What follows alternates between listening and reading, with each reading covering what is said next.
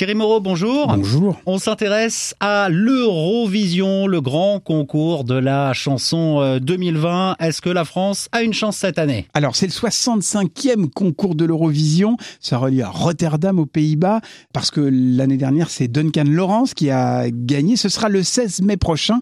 Et effectivement, vous l'avez dit, la France a dévoilé il y a quelques semaines son titre. C'est Tom Leb. Oui, Tom Leb, avec un titre qui s'appelle The Best in Me. Alors, un titre en anglais. Ça a été critiqué. Hein. Ben oui, parce que euh, le ministre de la Culture et de la Communication a été interpellé à l'Assemblée et il a dit que ça lui avait un peu écorché les oreilles quand il avait entendu ce, ce titre, mais que c'est un choix indépendant du service public de la chaîne.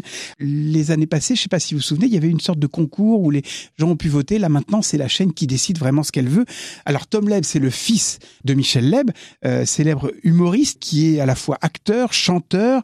Alors le problème, c'est quand la chanson a été dévoilée, elle est tombée de la 14e place à la 21e place et nous n'avons plus que 2% de chances de Aïe. remporter le concours selon les pronostiqueurs, sachant qu'on n'a pas remporté le concours depuis 1977. Ça fait un bail. Ouais, mais finalement, c'est peut-être une bonne nouvelle que la France ne gagne pas pour ne pas organiser l'Eurovision suivant. Ben oui, ça coûte très très cher. Alors, il y a un bon côté, c'est que ça rassemble entre 180 et 200 millions de téléspectateurs répartis dans 45 pays.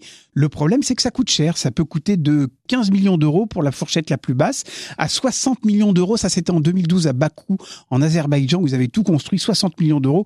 L'année suivante, en Suède, ça avait coûté 20 millions d'euros. En 2015, ça C'est a les duré... petits Jeux Olympiques. Hein. Donc, voilà, je me dis, est-ce que on, se a, débrouille on a pas Paris 2024. voilà. Est-ce qu'on se débrouille pas pour pas avoir trop de chance? En tout cas, la chanson est très décriée. Personnellement, je suis pas sûr qu'on ait les meilleures chances pour remporter le concours.